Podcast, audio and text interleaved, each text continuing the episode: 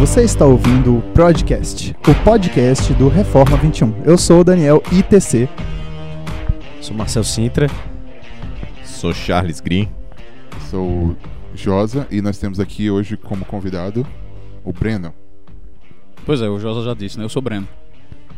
Beleza, e hoje nós vamos transmitir para vocês diretamente do acampamento de verão da Juventude da Igreja Presbiteriana CMA. Por isso, se vocês ouvirem algum barulho estranho, é porque a gente teve que improvisar o lugar da gravação. Mas a gente está fazendo esse podcast para aprender mais sobre algum puritano. É, Breno, qual o seu puritano favorito? Bom, eu agora estou é, pesquisando um, um, o puritano no qual eu estou focando meus estudos é o, o que alguns chamam de pai do puritanismo em inglês, chamado William Perkins. Josa, como é que você estava chamando William Perkins? William Perkins. E o Charles chamando de William Pericles. Muito bom, William Pericles. Vamos aprender um pouco hoje sobre o William Pericles. Quem, quem é o William Pericles? Pode pois me corrigir. É. Rapaz, olha, o Perkins é um, é um cara muito importante é, na história do puritanismo, especialmente na, na história do puritanismo inglês.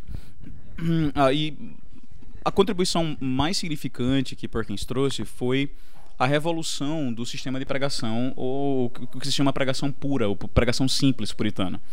Né? Basicamente existia é, na Inglaterra do, do século XVI, século XVII, quando, quando Perkins vivia, é, um, um, estilo muito floreado de se pregar.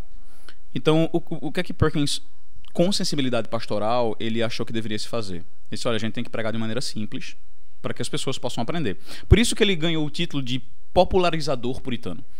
É, um, um, homem chamado Fuller escreve uma biografia, uma rápida biografia de Perkins. Ele diz o seguinte: que a grande característica pela qual Perkins era reconhecido é por trazer a academia para o púlpito.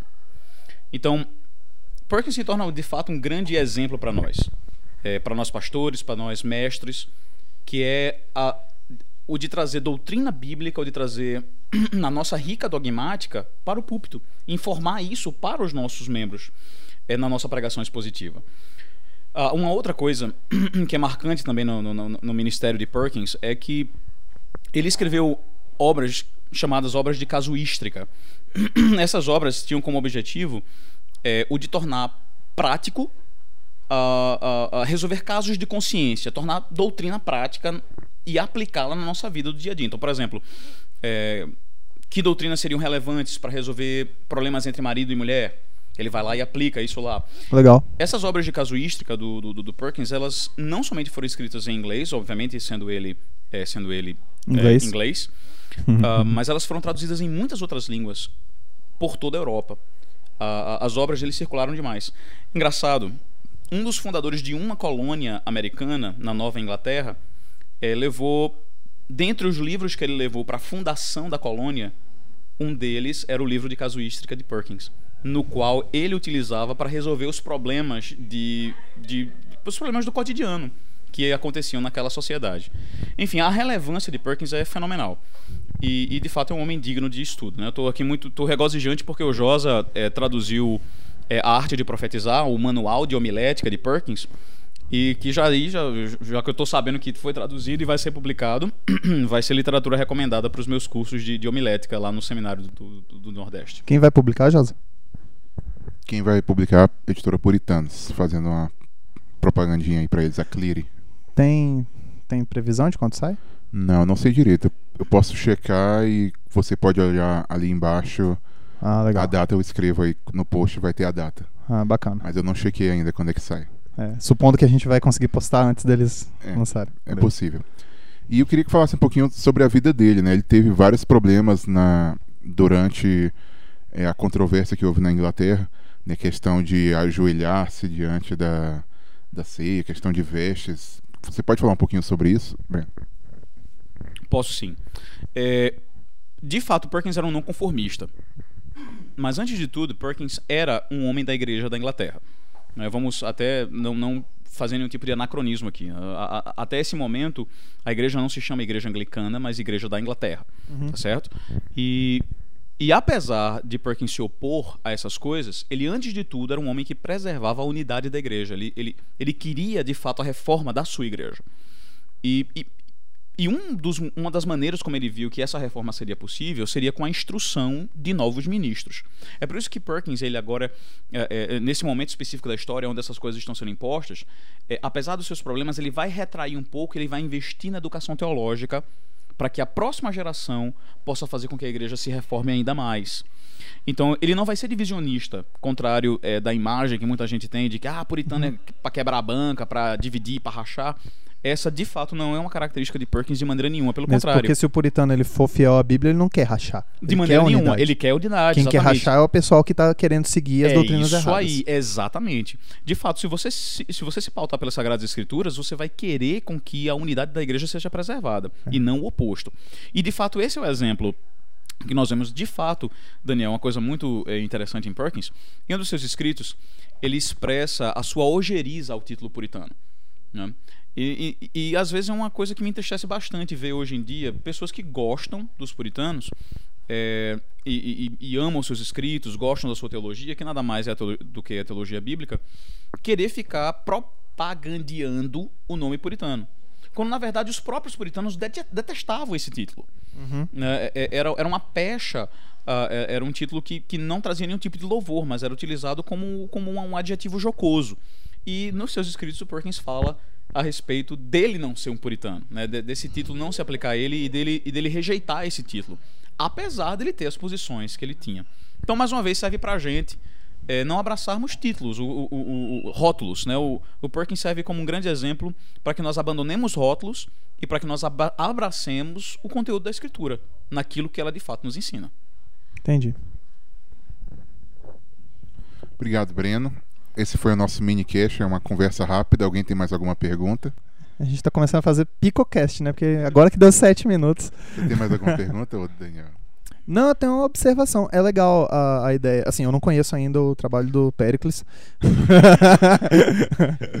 Mas é, é interessante a ideia de, de um trabalho que foca em tornar as coisas simples e acessíveis para as pessoas. Doutrinas ricas e, e às vezes difíceis serem ensinadas de forma simples.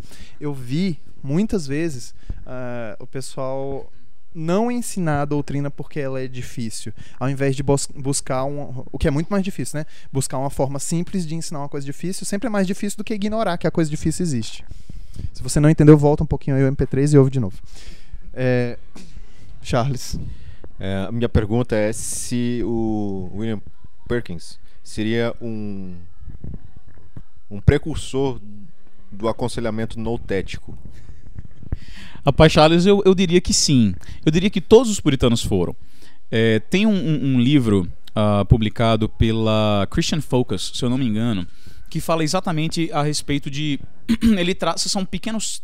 é, é, é, pequenas porções dos livros dos puritanos nos quais eles tratam a respeito é, é, do aconselhamento, nas quais eles ensinam é, o que fazer, como fazer, a teologia prática propriamente dita. E, e, de fato, aquilo que pra gente muitas vezes tem a aparência de novidade, no caso o aconselhamento neutético nos anos 80, com Jay Adams né, e tarará, já estava sendo posto em prática desde o século do século XV, século XVI, pelos nossos pais puritanos. Ah, da mesma maneira como a questão da pregação expositiva, que pode parecer novidade, pregação cristocêntrica, é algo, ah, que coisa, né? Isso, isso era prática comum deles, não tinha novidade nenhuma é, para eles. Na verdade, é, é, o, o estranho seria isso não acontecer, isso não ser real. Para que isso fique muito claro, basta, por exemplo, a gente ler é, o conceito de pregação e as instruções de pregações do Diretório de Culto de Westminster. Por exemplo, o conceito de aplicação.